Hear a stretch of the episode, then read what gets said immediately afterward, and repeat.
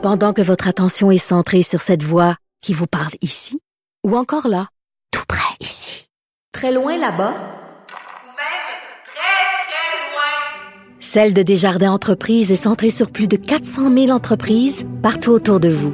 Depuis plus de 120 ans, nos équipes dédiées accompagnent les entrepreneurs d'ici à chaque étape pour qu'ils puissent rester centrés sur ce qui compte, la croissance de leur entreprise.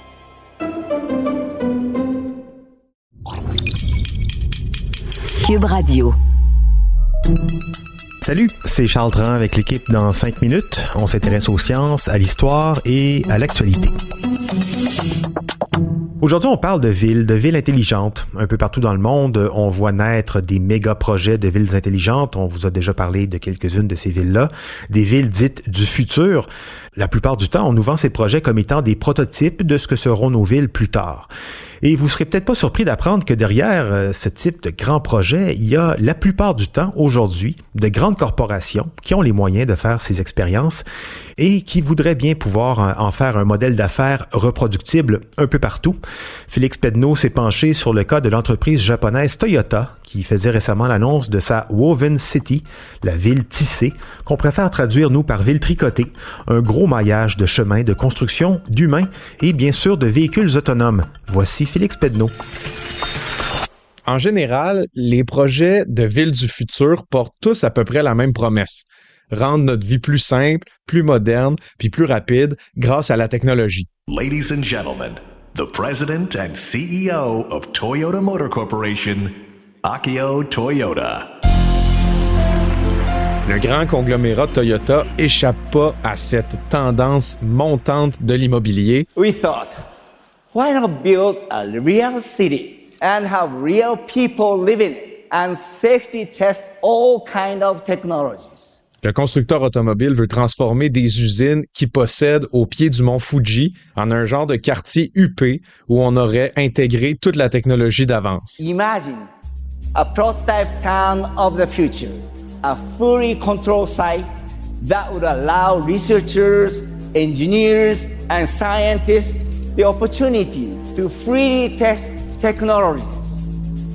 Imaginez des rues aménagées pour la circulation lente vous vous promenez entre les bosquets des arbres floraux, vous croisez des cyclistes, des scooters, puis même des petites voitures électriques intelligentes qui transportent des gens, mais aussi des camionnettes électriques intelligentes dans lesquelles on a aménagé des commerces et même des services.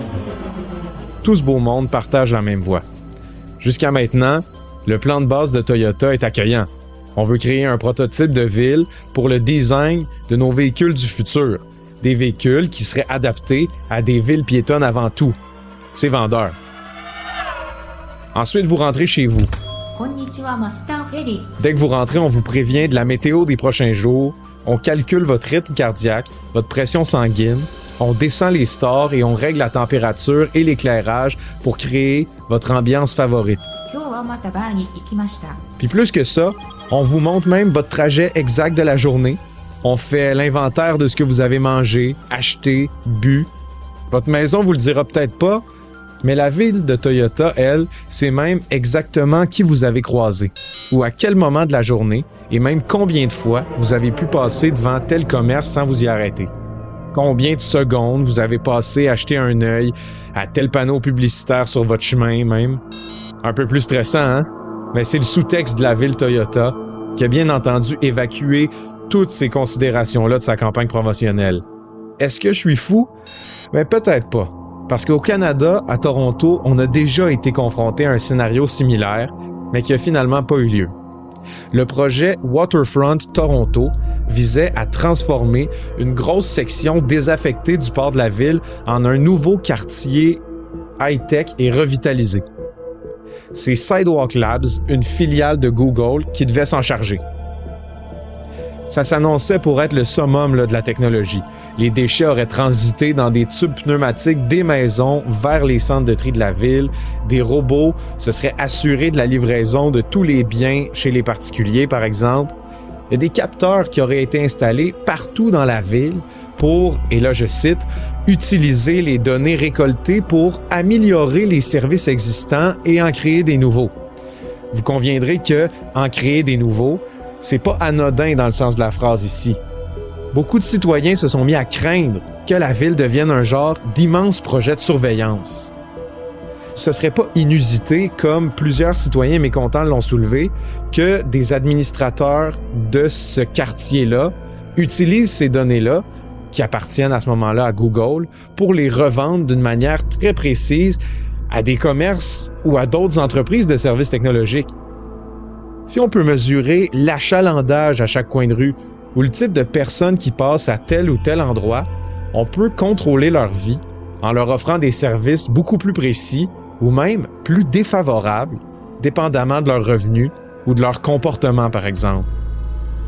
Le projet Waterfront Toronto a rendu l'âme en mai 2020 à cause de la pandémie, apparemment, mais il a été ralenti pendant trois ans par des citoyens puis des groupes de pression sceptiques.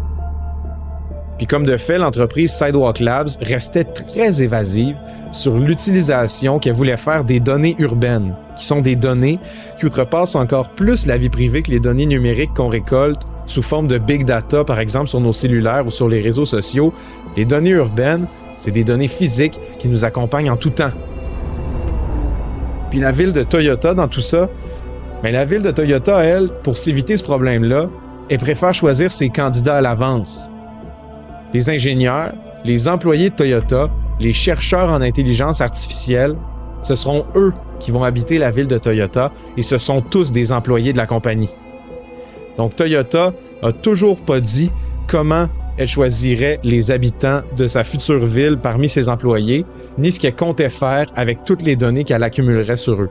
Bref, ça sent l'utopie de surveillance. 1984 d'Orwell, vendu comme un genre de grand progrès. On se demande pourquoi des gens qui, en plus, en ont les moyens, voudraient se précipiter dans ce genre de ville-là. Ils ont peut-être les moyens d'y habiter, mais peut-être pas les moyens de refuser d'y habiter, surtout si c'est le patron qui les y incite fortement. Une ville qui collecte les données de ses citoyens, ce serait sans doute plus viable, à mon sens, si la technologie des blockchains, les chaînes de blocs en français, si cette technologie garantissait la maîtrise des données personnelles à tous ses citoyens et uniquement aux citoyens. On le fait déjà pas mal en Estonie, par exemple, depuis un certain nombre d'années. 100% de transparence, ça semble éviter beaucoup d'abus, mais euh, on dirait que ça fait pas partie du modèle d'affaires de ces, de ces grands projets-là. Merci, Félix Pedneau. C'était en cinq minutes.